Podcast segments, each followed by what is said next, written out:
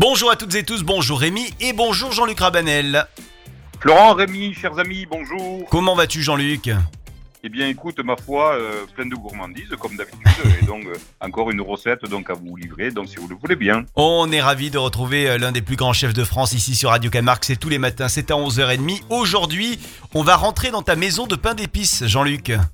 C'est tout à fait ça, un petit clin d'œil justement à, à quelque chose que, que tout le monde adore, hein, du, du plus jeune ou plus euh, la personne la plus âgée, mais qu'on pense jamais à faire à la maison, alors que c'est quelque chose donc euh, de simplissime. C'est le pain d'épices. Ok, Je vous, en, je vous en donne donc les proportions si vous le voulez bien.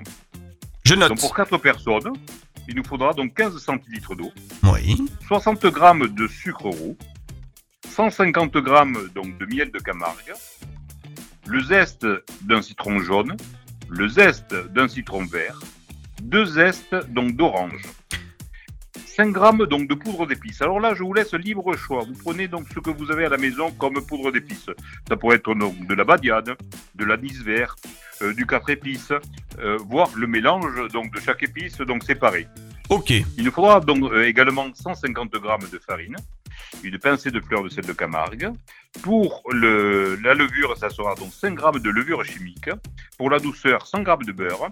Et pour donc faire donc mousser le tout, 2 grammes de bicarbonate de soude alimentaire. C'est pas énorme 5 grammes de, euh, de levure, de, hum, oui, de levure euh, boulangère? C'est euh, C'est pas beaucoup?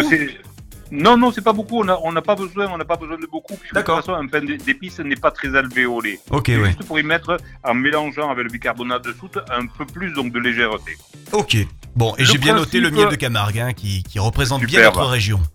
C'est ça. Euh, le principe, il est très simple. Nous allons prendre l'eau avec le miel et le sucre et la fleur de sel.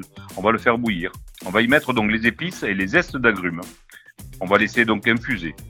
Une fois que ce sera infusé, on va y mettre donc le beurre. Ce beurre va naturellement fondre dans cette eau euh, qui est infusée avec, euh, les agrumes et, euh, et les épices.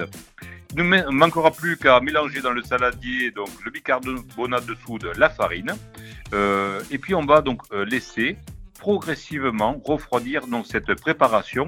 Et plus elle va refroidir, plus effectivement donc elle va monter, elle va développer grâce donc au bicarbonate et à la levure. Vous avez compris qu'on a quasiment fini donc la recette.